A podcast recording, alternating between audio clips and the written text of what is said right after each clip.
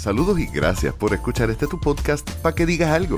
Conversaciones sobre arte, cultura y temas sociales traído ustedes gracias a Virriola en el Bypass de Ponce y a la Casa de la Poesía en el área metropolitana, The Poet Passage, con el open mic más antiguo en la ciudad más vieja. Recuerda que Lady y todo su staff están ahí para ti todos los martes de 7 de la noche en adelante para un momento mágico.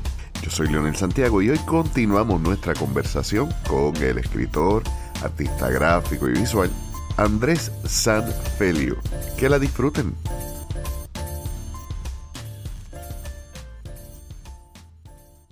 Este, que yo, iba a decir algo y se me fue por completo. Mala mía. Era algo que iba a decir ahorita y ya se me, me voy a acordar ahorita, así que whatever. Bueno, este pues lo que volvemos allí, porque así son las conversaciones, saludos a aquellos que tienen ADD igual que yo. Volviendo, tratando de recobrar, la línea, la tipografía, de hecho, es como que una subdivisión de lo que es el diseño gráfico y ahí hay especializaciones en, en toda esa en toda esa psicología, la estética, porque no es lo mismo trabajar la imagen que presentar el texto y, como tú dijiste, que sea legible, que resalte pero que no canse la vista, cuánto es el texto. Y ahí sí hay unas reglas que son de estética más que, que de, lógica, de psicología, ¿no? Eh, sí, yo creo que eh, la tipografía es un mundo completo. Cuando yo estaba en la universidad yo no teníamos una clase de tipografía, pero era mucho más sobre cómo usar un programa para crear tipografía. Y aunque entramos en los básicos y eso, no era una clase súper profunda de eso. Yo he aprendido más, eh, en verdad con, con, con todo, uno aprende más a la marcha con experiencia. So, yo no, yo creo que yo tengo ciertas reglas que uso, algunas son cosas que te enseñan en la universidad, otras son cosas que a lo mejor uno mismo con el tiempo y la experiencia pues uno va desarrollando, tú sabes, pero en verdad yo siento que yo trabajo eh, de cierta manera más instintivo. Y si a lo mejor hay algo donde yo veo, mira, esto no está funcionando, pues a lo mejor ahí uno va y busca a lo mejor algo más, como, entonces busca un approach más académico, como que mira, esto no va con esto, o tal cosa, qué sé yo, pero eh, mucho de lo que yo uso en, en diseño, en términos de los principios de diseño, tiene mucho más que ver con lo que yo aprendí en arquitectura y con lo que yo aprendí en ilustración. O sea, yo aprendí eh, la teoría de colores y eso, aunque te lo enseñan en high school y todo eso, pero cuando aprendí bien fue en, ilustración. Y ahí es bien importante en verdad entender los colores porque tú lo usas para pintar, para la pintura.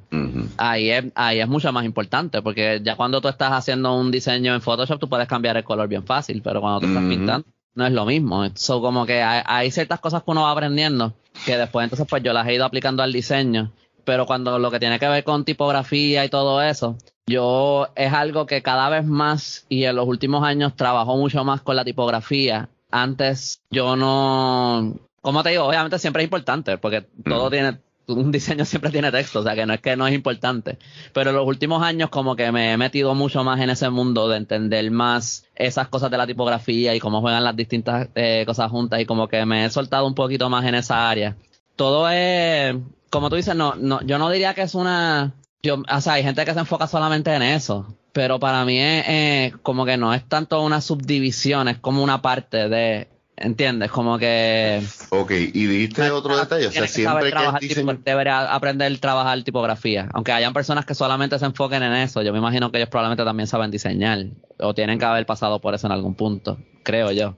Ok, y dijiste otro detalle que volvemos a la cuestión de, seguir especificando en, en, lo que es el diseño gráfico. Siempre el diseño gráfico tiene texto porque siempre va a llevar un mensaje y el y entonces bueno no siempre pero casi siempre. Este yo creo que eh, ahí sí yo creo que a lo mejor pueden haber excepciones a las reglas. Este pero por lo general sí lleva texto. Estoy tratando de pensar ahora en un buen ejemplo pero lo que, lo que estoy pensando es que yo no creo que es un requisito que tenga texto pero sí vamos a decir 90 95% de las veces estás trabajando con texto. Sí porque volvemos al punto tienes que llevar un mensaje casi siempre ese mensaje de alguna forma explícita o implícita lleva un call to action, una llamada a acción. Sí. Volvemos al punto comercial. Y la mejor forma de llevar un mensaje directo es el uso del texto.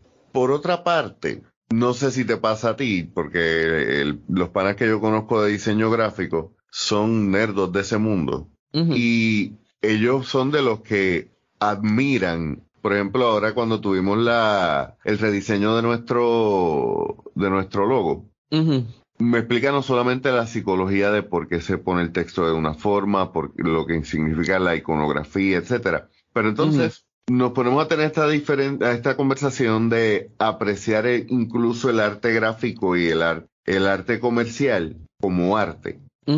¿Tú crees que eso eh. La persona promedio podría ver un anuncio y decir, wow, qué hermoso? Yo creo que es, es que sí, pero es que yo, yo creo que es que hay unas, como lo, lo que esto yo creo que lo, con, con, con, lo que fue al principio, tratar de hablar de lo que era arte, como que el arte de, de, de, galería o algo así versus arte, como que definir el arte es muy complicado. Definitivo. Y, y yo veo a veces, como por ejemplo, yo he visto, hay un puente bien lindo, hicieron un puente bien lindo en un lugar. Y alguien dice, ese puente es arte. Y yo digo, bueno, es lindo, está bien, no le quito eso pero no es arte, porque ahí no se está expresando nada, como que eso es un puente con una función y, pues también quedó lindo. Es estéticamente, es agradable a la vista. Exacto, y no es quitarle eh, a lo que es, pero yo no, o sea, imagínate poner a un artista a tratar de diseñar un puente, eso se va a caer en canto. Como que no, no como que no hay ninguna expresión ahí, no hay ningún, eso como que, y yo veo, por ejemplo, también a veces que, que como yo no sé si voy a, si digo cosas que me meten problemas, pero como que... Tranquilo, que esto es para que este, digas algo y ese es el punto. como que yo veo, al, yo he trabajado en agencias poco, yo hice un internado una vez y, y en un momento en el pasado trabajé en, una agencia pequeña, pero por poco tiempo. Yo he trabajado más como que en departamentos de mercadeo in-house en compañías de otras cosas. Y pues freelance, que es lo más que he hecho. Pero yo siento que hay veces que se habla de la creatividad de una manera que yo pienso que no es. Porque yo siento que muchas veces cuando estamos hablando de publicidad, es más como creative problem solving. Pero se lo adjudica, que está bien, no, no es que no sea una, a lo mejor una forma de creatividad o algo así, pero yo siento que a veces lo, se lo adjudican como si fuera arte. Y yo no creo que la creatividad necesariamente es arte, porque hay muchas cosas creativas que no necesariamente son arte, en mi opinión. Pero para mí también, en verdad, cuando tú estás hablando a lo mejor de, eh, eh, cuando estamos hablando de cosas de publicidad, de mercadeo, lo que sea, muchas veces te están diciendo, no siempre, ¿verdad? Pero como que muchas veces te están diciendo, mira esto que hicieron aquí, qué brutal, nosotros queremos hacer algo más o menos así. O hacer a lo mejor un mood board o tirar un montón de ideas y tienes un montón de gente trabajando en una cosa. Y pues sí hay, tú sabes, estás resolviendo un problema de una manera creativa porque tienes que vender este producto, cuál es la mejor manera de hacerlo, tirar un montón de ideas bien locas, a ver qué sale qué es lo más práctico, qué es el budget, todo eso. Hay un montón de, cosas que donde tú tienes que ser creativo para resolverlo. Y, estamos totalmente de acuerdo, o sea, y qué bueno que tú traes este punto y creo que nadie lo ha, lo ha expresado mejor. Y yo que llevo dando talleres sobre el bloqueo creativo un par de años, mano, bingo. La gente piensa que la creatividad solamente está atada, subeditada y relacionada a lo artístico y que lo artístico solamente son lo que son lo que antes se llamaban las artes mayores, que son a la vista y al oído. Pero para empezar, como dijo una vez Margie Garriga aquí, todo puede ser arte porque el arte es, eh, en la forma principal, hay una forma de usar la estética y de usar ciertas reglas para expresar y tener una conversación con ese público. Y por eso la gastronomía también puede ser un arte. Por eso la arquitectura no solamente es, un oficio práctico, y por eso la artesanía es las artes de los objetos prácticos, de los objetos de uso, pero la creatividad es la forma que el cerebro utiliza para salirse de la caja y, como tú dijiste, resolver un problema. El bloqueo creativo es eso, es como que ¿para dónde voy en esta obra? Sí, pero fíjate, yo, yo creo que yo, yo vengo del de, otro lado donde yo no creo que, que yo creo que hay muchas cosas que le llaman arte que no son arte. Eso era lo que, yo creo que, creo que hay una parte donde coincidimos. Este, que eso de. Sí, no, o sea, pero, pero... lo que pasa es que también eso de que todo puede ser arte. Eh, se ha usado como excusa para decir que todo es arte. Exacto, exacto. Y hay una pequeña gran diferencia entre es y poder ser. Eso era lo que yo quería decir. Eso, es una buena manera de ponerlo. porque no lo tenía, no lo tenía tan bien eh, formulado. La, semilla, la semilla no es el aguacate, pero puede llegar a serlo. Exacto, exacto. Eso como que, y en ese sentido yo siento que a veces en, en, el mundo de la publicidad se habla de cosas que en verdad es un producto para vender algo y, y lo tratan como si fuera arte. Y yo no pienso que lo es. Puede estar bien cool todo, tú sabes, y, y pero no sé, para mí, mí hay una diferencia entre un anuncio y, y como un short film que haga, tú sabes, un, un, no sé, como que un director, un cinematógrafo, lo que sea, donde hay más, como que para mí el arte el hecho de que se usen las reglas artísticas, las reglas de, herramientas artísticas, herramientas artísticas, las reglas de estética, por ejemplo, o sea, arte o no, una cámara tiene que estar bien posicionada para tomar una buena foto o un buen video. Saludos a José Chico Sosa. O sea,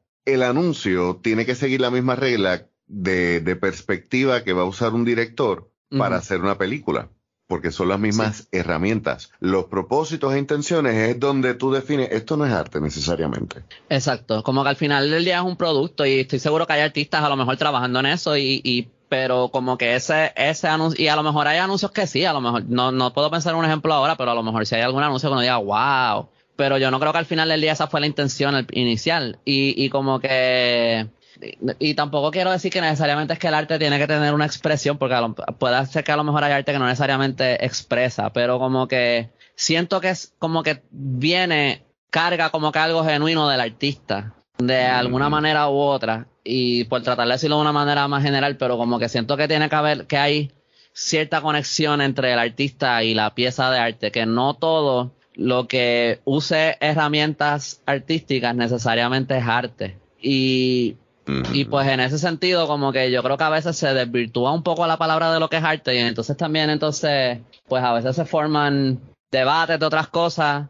Y como me acuerdo por ejemplo el, el estoy tratando de acordarme bien, pero como que cuando cuando presidente dijo que, que si tú no escribes tú no eres rapero y se formó todo este debate que si sí, que si no, ah, porque hay gente que le escribe raps a otras personas, pero ellos no rapean, y que si tú, que si rapear es la técnica de rapear, y que si, entonces habían otros que decían como que ah, tú no puedes decir que tú eres un buen rapero si tú no escribes, y, y cosas así. Yo tengo que tener esa conversación, eh, Omar García, si me escuchas te voy a invitar de nuevo.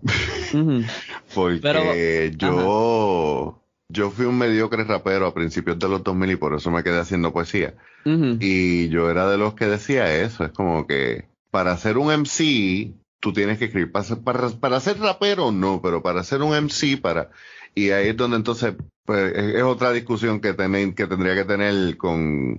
Eh, eso es otro podcast porque ahí volvemos a mi opinión de que eh, René no es ni siquiera un rapero. René es un cantautor que como no canta, rapea. Mi opinión, eh, no, pero yo lo que iba a decir es, yo, yo, yo pienso mm. como René. Tú, o sea, deberías escribir lo que tú cantas porque un rapero no tiene voz para cantar. Hay raperos que sí, pero como que, y entonces, como que, si no, pues eres un intérprete, ok.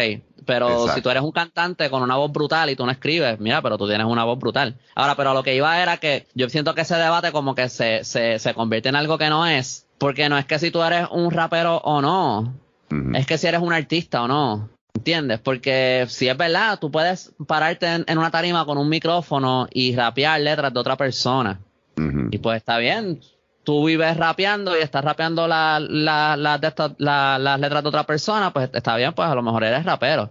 Pero tú no eres un artista porque tú no estás expresando algo tuyo. ¿Entiendes? Como que. Yo ahí tengo que diferir. Eh, te tengo que diferir con un asterisco.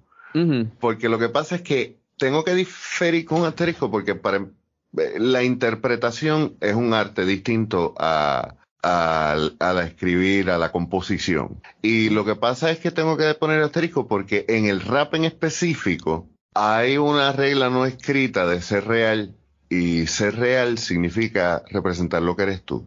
Y muchos raperos que le escribían y le han escrito las canciones, que mucha gente no lo sabe, y yo no me voy a buscar problemas diciendo quiénes son, otras personas que han visto o han vivido le han escrito las canciones y ellos no.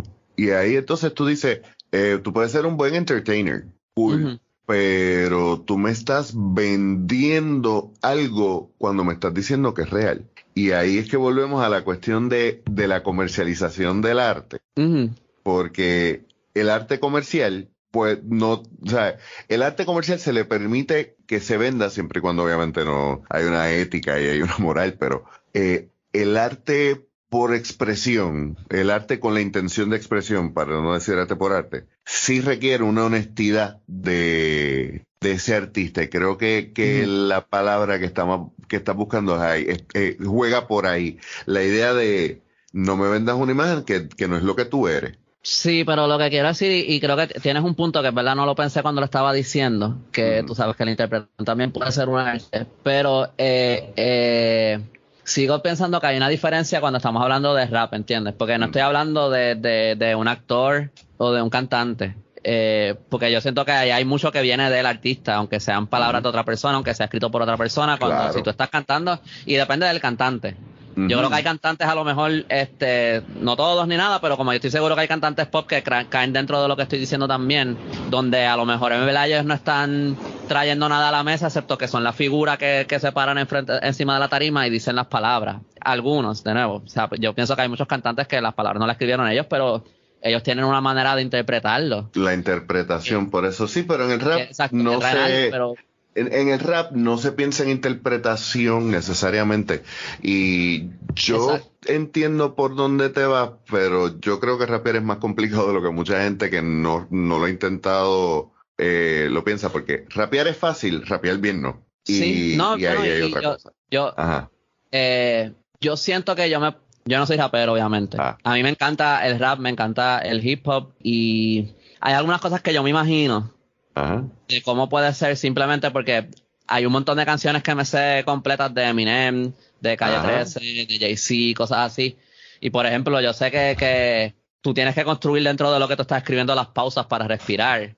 Este, tú tienes que ver cómo las palabras conectan una con la otra para que fluyan. Este, no, y sería, aparte de, de, las rimas internas y todo eso también, el flow que tú le vas a poner, porque yo en un momento, chamaco, yo traté de, ni para el carajo puedo escribir un rap y, y tú sabes, yo averiguar cuál es el flow y sacarlo y, y mantenerme. yo no tengo ninguno de esos talentos, o sea que yo sé que hay muchas cosas más allá de escribirlo.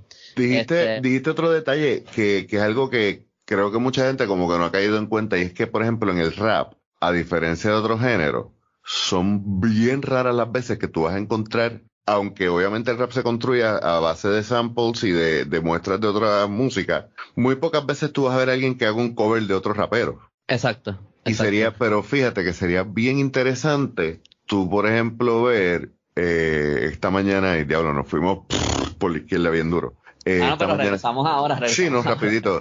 Este, estaba escuchando porque salió el último disco, el disco más reciente de Nas el 11 de septiembre y se tiró una línea donde como que revive la, batalla que él tuvo con, con Jay-Z. Ajá.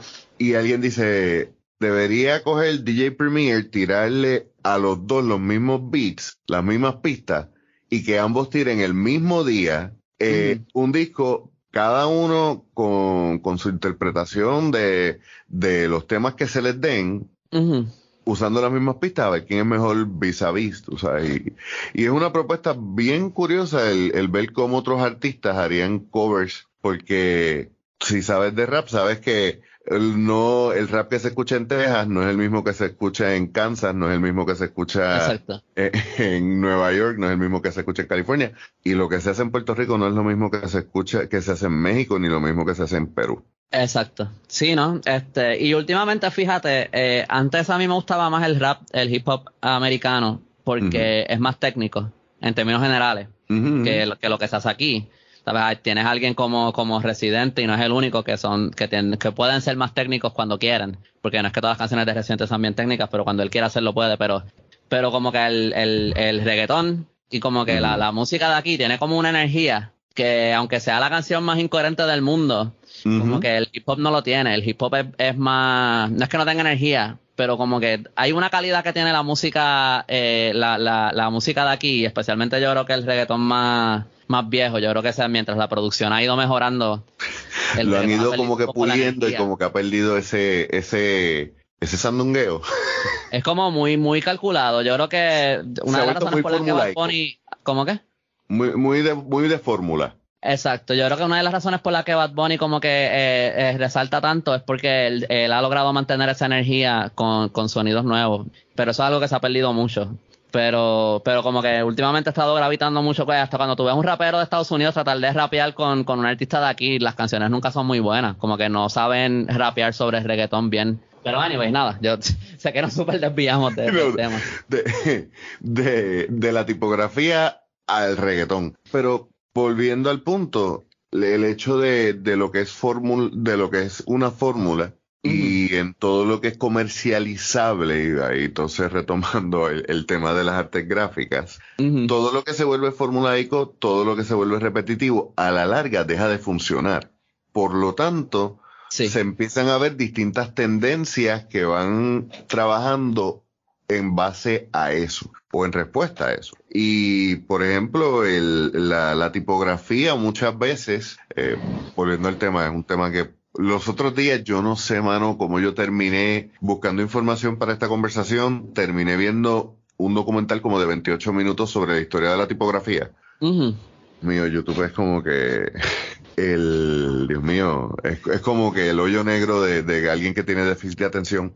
Y al principio, sí, al principio, eh, la tipografía muchas veces viene de, del arte de la caligrafía, viene principalmente con una idea de legibilidad, pero también una idea de arte, de, de una cuestión estética, y luego empieza primero la funcionalidad, lo práctico, pero entonces, con el advenimiento de las computadoras, ya no es solamente lo que la mano puede dibujar, lo que la imprenta puede reproducir, sino es lo que Photoshop puede diseñar tú mencionas que tú desde bastante temprano tenías Photoshop y empezaste a trabajar con eso, pero antes de eso, ¿cuál era el arte que tú trabajabas? ¿Cuál era el medio que tú trabajabas? Yo dibujaba mucho en lápiz, yo siempre tenía libertad, yo todavía las tengo por igualdad todas, aunque mis perros, mi perro se las ha comido a todas las esquinas, pero mm. eh, eh, yo tengo libertad de dibujo desde que yo estoy mínimo como en quinto grado, a lo mejor desde antes.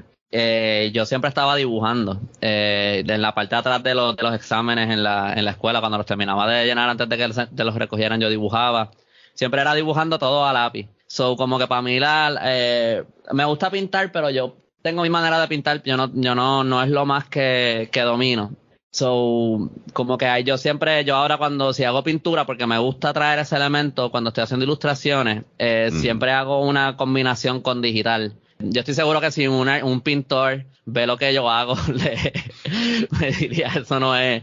Pero yo lo hago más por la estética, obviamente. No es que yo me considero que soy ahí, tú sabes, la que, Y que son dos cabezas distintas. Eh, por eso que te digo, o sea, he notado que muchas veces quien tiene este entrenamiento en artes plásticas puede hacer un mural impresionante, pero no te puede crear una tipografía, no te puede acomodar completamente un texto. Tú no me estás viendo, ¿verdad? No. Ah, que ya te voy a enseñar aquí una cosa que yo hice para darte un ejemplo de lo que yo hago, por de ahora que no, no hay cámara. Yo lo. Es que yo combino las cosas. Yo, yo como que mezclo mucho las distintas cosas cuando estoy haciendo cosas más para mí, tú sabes, cuando estoy haciendo ilustración o algo así, yo eh, mezclo mucho cosas de diseño con cosas de ilustración, con cosas más tradicionales y hago un, un poquito de, de distintas cosas. Yo hice, por ejemplo, el, el logo de. El, el, mi logo, el logo del callito. Yo hice un font para Mangle, para la portada de Mangle. Y ese font yo lo hice a base del font Garamond. Porque Garamond es un font, eh, todavía se usa comúnmente hoy día bastante y es un font, eh, una tipografía bastante antigua, es una de las más antiguas desde que se inventó la imprenta. Sí. Y entonces, pues a base de esa tipografía, yo hice el font para Mangle y como que como había creado la C, pues esa es la C que yo uso para el callito. Porque yo veo que algo que a mí, como que hay una diferencia entre las portadas que se hacen aquí, no aquí, en, no en Puerto Rico, en español en general versus lo que se hace en Estados Unidos. En Estados Unidos las portadas usualmente tienen unos unas tipografías más, más trabajadas, más complejas, muchas veces eh, customizadas. En los libros en español es raro, no es que no se hace, pero no, no es tan común. Y, pues yo quería hacer algo más por esa línea, que tuviera como algo más, eh, eh, como que tuviera, que resaltara de esa manera. También algo que uno ve mucho aquí en los libros es que De nuevo, estoy diciendo aquí en Puerto Rico, pero en verdad esto, esto no es de Puerto Rico. Esto es de, yo digo que en, español en general. Muchas, hay, hay, veces que uno ve, hay como que ciertas editoriales que todas las portadas tienen el mismo look y le cambian como que todas tienen como un template que siguen sí. y le cambian a lo mejor la foto y el título a base del libro pero como que le dan más prioridad al branding de la editorial que al que a la obra del autor y eso es algo que no como que, que, no me gusta mucho como que yo pienso que lo, lo, importante aquí es el autor y su obra no es la editorial sí que cada libro tenga lo que, no es. que cada libro resalte porque entonces eh, eso lo dices y para mí eso es como que el efecto Fabio. No sé si sabes quién es Fabio. El tipo del pelo largo. Ajá. Yo digo el efecto Fabio porque Fabio se hizo famoso en los 80, 90, porque él era un modelo que lo cogió esta, esta editorial de novelas fresona y lo puso en todas las portadas. Ok. Entonces eran, pues, tú sabes, no importa lo que tuvieras, ibas a ver a Fabio. Y es como que eso yo nunca vi el libro, tú sabes, veía más que la foto del tipo. Y es como que son cinco o seis autores, pero tienen todos la misma portada. ¿Cuál es la diferencia? Todos son el mismo libro, no, no, no tienen ni siquiera que ver, porque si es una cuestión serial, uno lo entiende. Exacto. Exacto. Pasa también con los libros de, yo no me he leído, yo no me he leído sus libros, pero eh, como es, Roberto Bolaño, este, tiene un diseño bien interesante, que, pero todos los libros tienen el mismo diseño y entonces como que es tan parecido que yo ni siquiera sé cuál es cuál es cuál, ni por qué uno sobre, como que no me dice nada sobre el libro. Es como que el protagonismo es, eh, esto es de Roberto Bolaño, pero no te dice nada del, del libro. Y entonces como que no hay, y eso sí tiene como que un font ahí bien costum, no sé si sabes las portadas que estoy diciendo, como que tiene un diseño bien interesante, bien llamativo, pero todos, todas las portadas de sus libros tienen el mismo diseño. Sí. Y entonces tampoco le dan ninguna, como que no hay como que eso a mí me no no me, me molesta un poco que no hay como que no le dan más prioridad al autor y a la obra del autor como que y al, trabajo a lo que él es como no sé yo y aquí estoy teorizando y lo digo pues por lo que conozco mucho de lo que se está publicando hay mucho self-published. Sí. Y, y, tú vas a ver mucho que, lamentable, ¿verdad? Pero muchas muchos de los libros que son así, el esfuerzo es del mismo autor, el presupuesto es del autor y muchas veces el presupuesto es el agradecimiento.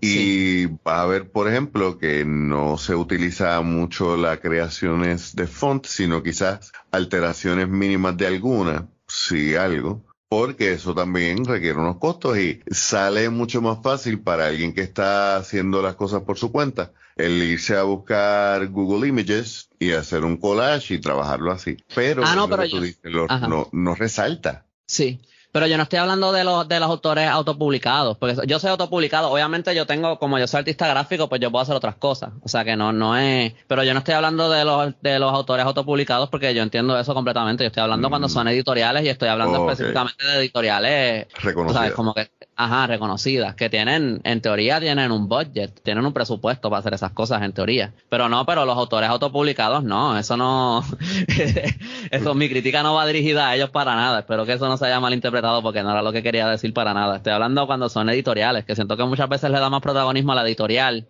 que al autor. Sí, al sello como tal, al branding de, de, ellos más que a la obra de... Y, y eso son cosas que ahora que, que pienso, sí, lo, lo, lo puedo entender. Yo he trabajado tanto de forma independiente como con una editorial, gracias a Dios y la editorial con la que he trabajado es por con eh, la Maruca, es porque número uno me ha dado la libertad de yo elegir los artistas que, que trabajen mi, mis portadas y que, que hay esa conversación. ¿Por qué? Porque en la Maruca el enfoque es que el libro sea el mejor libro posible, no que el sello se vea más bonito en la portada, porque eso eh, para, para esta editorial es inconsecuente. Sí, Sí. Ah, pues eso es bueno. O sea, las editoriales que lo hacen así es bueno. Es que hay algunas. Es que no, no, no si, no, hasta te tiraría los nombres si me acordara, pero es que no me acuerdo los nombres de las que son, así que. No, no, no, es que tú los dices y yo los. Sí, sé quién es. lo, los dices y en mi mente estoy viendo las portadas de las que hablas.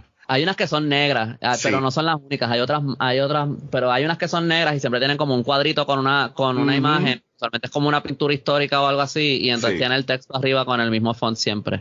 Sí. esa es una. Y, llega el momento donde, exacto, me, pasó y literalmente estamos pensando en la misma, eh, porque recuerdo que en un momento fui a comprar unos libros y por alguna razón tomé el mismo libro dos veces, en vez de coger dos distintos. Ajá. Porque soy despistado. Y sí, eh, creo que eso es un problema porque los, y voy a hablar de los escritores, que es lo que yo hago. Los escritores, cuando nosotros estamos creando, estamos envueltos en el proceso de hacer la obra, presentarla, editarla, montarla, venderla. Son cuatro cosas que no están necesariamente en la cabeza del autor o la autora. En ningún momento. Eh, eh, eh, la, la, persona que escribe lo que quiere hacer es terminar lo que está escribiendo. Y una vez que se hace la obra, entonces es que vienen a considerarse todas esas cosas. Y yo creo, y es la razón por la que te invité, que muchas veces, incluso aquellas personas que lo hacemos de forma independiente, podríamos tener en consideración algunos detallitos y si no podemos quizás contratar los servicios de un artista gráfico o un diseñador, pues vamos a por lo menos tener en consideración de que, mira, si lo vas a publicar por tu cuenta, ten en consideración que ese libro no, es, no debería estar para quedarse en los anaqueles de la librería o en, o en, lo, o en la nube de Amazon esperando a que lo impriman para la venta. Exacto. Pero el primer punto es la portada, ¿no? Sí, pero yo digo, o sea, un, un autor autopublicado que no tiene, no tiene presupuesto, porque si yo hubiera tenido que contratar a un artista gráfico para mis libros, yo no hubiera tenido el presupuesto. O sea que eh, eh, obviamente se me hace difícil imaginarme cómo hubiera sido no siendo artista gráfico, porque pues yo puedo hacer estas cosas. Pero yo pienso que uno puede hacer mucho, eh, como que hacer algo simple, que se vea bien, que no, que, que, que se lea el título, que se lea claramente y que por lo menos tenga una imagen o algo que, llame la atención lo suficiente como para que alguien lo compre. O sea que no es necesario hacer una cosa súper elaborada. Y cuando estamos hablando de un artista, de un autor autopublicado, yo no creo que nadie va a esperar eso. Este, pero a mí sí me da como que es una de las razones por las que yo decía, fíjate, yo ni siquiera sé si yo. Y by the way, aquí en Puerto Rico yo siento que las editoriales por lo general tienen buenos diseños de, de portadas, o por lo menos aun si son cosas más simples y qué sé yo, y no tan elaboradas, por lo menos cada libro tiene su propia cosa. So, como que hasta esa crítica que yo estoy dando de, libros que siguen el mismo patrón, yo no, yo no sé si eso ni siquiera, a lo mejor hay alguna editorial aquí a quien eso aplique, pero no estoy seguro si...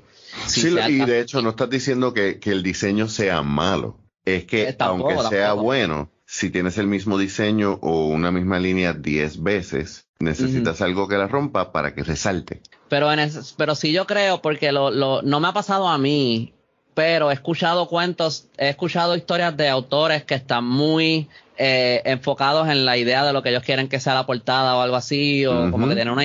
Pero no necesariamente su idea es una que de verdad funciona. Y ahí sí a lo mejor como que sería bueno también, que yo no sé si a lo mejor por eso fue que tú me, o sea, no específicamente esto, pero esa, esa distinción entre alguien que está pensando más artísticamente versus una persona que está pensando más por el lado de diseño. Que hay veces que uno tiene que poder eh, soltar esa idea de la que uno está tan agarrado porque esa idea no funciona. Y porque al final uno quiere que la gente vea su arte. yo no escribo un libro para que nadie lo lea. Yo no hago, tú sabes, un, una persona que pinta, un escultor, un lo que sea, quiere que la gente vea su arte de alguna manera o de la otra. Y pues también yo creo que uno tiene que estar pensando un, un poco en, en, ese lado. No, no, es por ser comercial ni, ni, ni por dinero ni nada, pero simplemente que tú puedas hacer para que la gente, para traer a la gente a que vea lo que tú creaste y lo lean y porque si no, entonces es como que está como incompleto. Lo que, o sea, si lo que tú hiciste nadie lo vio, nadie lo leyó, nadie nada, como que está un poco incompleto. Correcto, o sea, para que el arte sea arte tiene que haber una conversación ahí. Exacto, exacto. Tiene que haber a un espectador, creo yo. Porque si no, creo que uno siempre se va a sentir medio, medio, qué sé yo, a lo mejor hay alguien, había un, había un señor, no me acuerdo el nombre de él, que la, él escribió como esta mega novela, creo que él era conserje o algo así en Estados Unidos.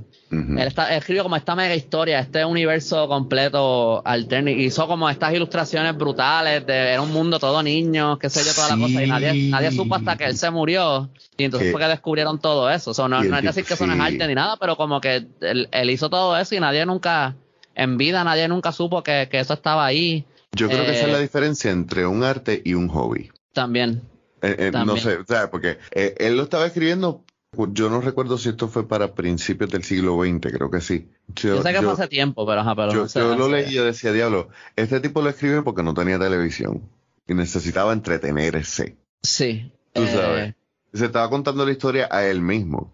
Sí, sí, también está eso. También yo creo que hay cosas que, que donde uno puede tener una habilidad muy desarrollada artística y no necesariamente crear una pieza de arte que tenga una expresión. Y entonces a lo mejor también sería un poco difícil llamarle arte. Donde yo creo que pasa a lo mejor con, con piezas que, que no quiero decir artesano porque no quiero que todos los artesanos piensen que estoy diciendo que lo que ellos están haciendo no es arte o qué sé yo. Pero hay veces que, que, hay, que hay como que piezas así que se hacen que son más como que, este, para, como que el propósito es, mira, voy a hacer mil calles de San Juan en, en, con las casitas de colores y ya, y como que, y pues están bien hechas y todo, la técnica está buena y todo, pero no necesariamente también hay una expresión como que hay, y no necesariamente ilustración porque no es que cuenta una historia, pero como que no hay, el propósito sigue siendo comercial. Y, y el enfoque está más en la técnica que en el. Exacto. Y el, el, enfoque está mucho más en la técnica que en la, que en la expresión. Como que hay muchas líneas muy finitas entre lo que es cada cosa. Y por eso para mí es difícil decir entonces. Como que hay cosas que para mí no son artes, pero yo creo que es difícil cuando la definición del arte en sí es tan ambigua. Eh, hay un, eh, una serie en Netflix que yo después de haber estado mucho tiempo en una depresión bien severa que me hizo bien difícil conectarme con, con las películas a nivel emocional. Lo que hacía era como que ver series que eran documentales o cosas tener de background. Y una de las cosas para, para mí más relajantes es una serie que tiene Netflix que se llama Blown Away. No sé si la has visto. No. Son artistas de, de vidrio soplado. Ajá. Hay unos que son artistas y otros que son artesanos en el sentido de que hay unos que hacen eh, instalaciones, pero hay otros que principalmente aunque pueden hacer otras cosas, su arte es más cuestión de practicalidad, vasos, copas, etcétera. Y esa discusión se da en todas las artes. En todas las artes puede haber quien lo hace por la mera expresión y hay quien lo hace porque pues puede hacer 20 mil y hace una serie y de eso vive y ambos pueden ser igual de buenos. Sí. Y no es que estén ambos en el mismo nivel de lo que es arte, pero ninguno invalida al otro. Y creo que ese es el detalle como que has estado tratando como que de dejar claro. Eh, mira, yo no estoy diciendo que esto es menos, es que es aparte, son dos cosas distintas. Sí, para mí la, la artesanía puede ser arte, pero no es un requisito para que la artesanía sea buena. No tiene que ser arte, no tiene que tener una expresión. La, ahí yo pienso yo para mí que la técnica es mucho más importante que en el arte a lo mejor. Y, pero también hay otra cosa que considerar y es que eh, mucho de lo que nosotros consideramos arte ahora mismo en un momento fue comisionado. O sea, la Mona Lisa fue una comisión. Eh, eh, muchas de las obras que están en los museos de renacentistas, obras góticas, todo eso fueron comisionados por otras personas. A lo mejor hay expresión del artista porque él encontró cómo incluirla de alguna manera pero él estaba haciendo una obra comercial. Eh, yo no sé en qué punto es que exactamente que eso cambia, donde tú empiezas a tener artistas como Van Gogh que simplemente están haciendo algo porque le inspira. Y quiero detenerme a hablar de Van Gogh porque Van Gogh en su momento no fue tampoco súper, súper apreciado mientras vivió. Ah, pero por eso digo que él estaba haciendo las cosas porque él quería. Porque, pues, digo, no porque tenía esa necesidad de hacerlo, pero no era porque le comisionaron esa pieza de arte. Digo, pero como que, ¿entiendes? Como que el. Sí, sí. Hay muchas cosas que él hizo simplemente porque sí, hoy las consideramos arte y están en museos y están brutales. Este, he podido ver algunas de sus obras y, y se pierde algo cuando tú la ves en un libro versus cuando tú la ves en persona. Sí. Porque esas pinturas tienen superficie y, y cuando tú las ves en fotos eso no se ve, pero el, el pintaba bien grueso. Sí, el, la textura. ajá, no hay textura. Eh, igual con, con Da Vinci, cuando tú lo ves en, en persona es Digo, Da Vinci, ¿no? Cuando tuve su obra.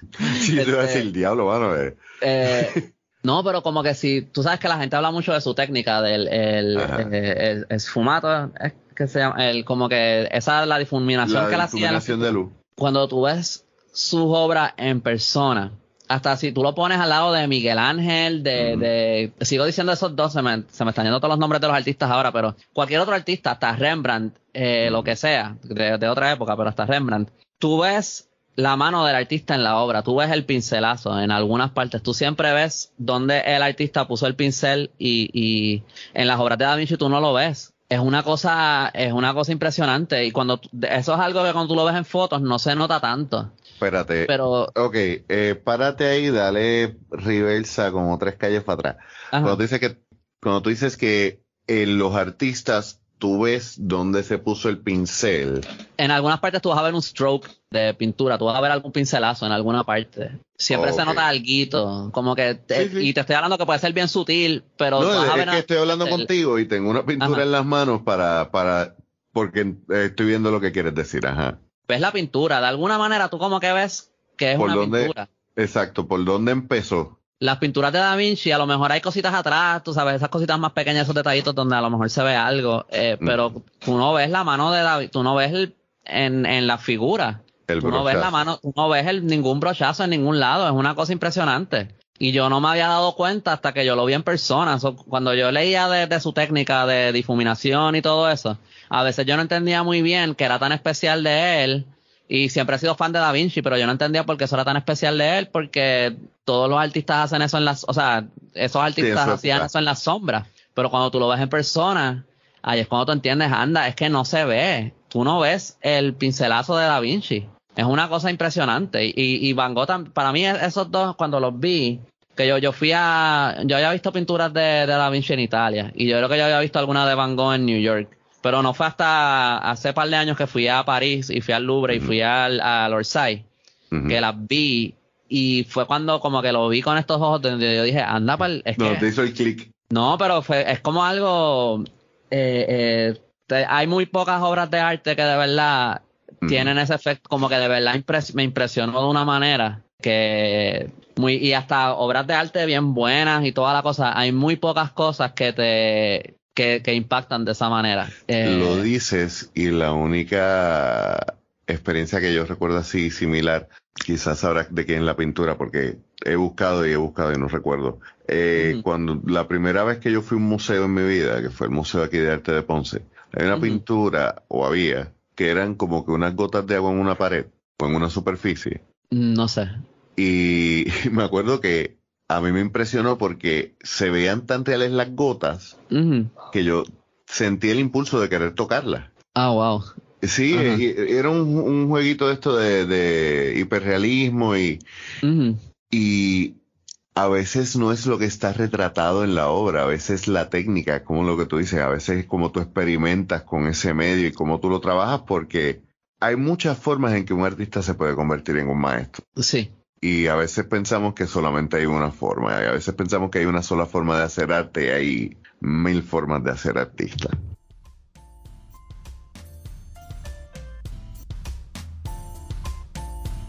Y nos vamos a detener aquí en el día de hoy para poder desemboñar todo lo que hemos conversado.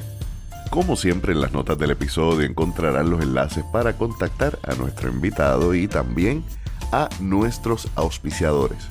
Además, siempre recordándote que nos visites en www.paquedigas.com. Des una vuelta por nuestras redes sociales, nos dejes un like.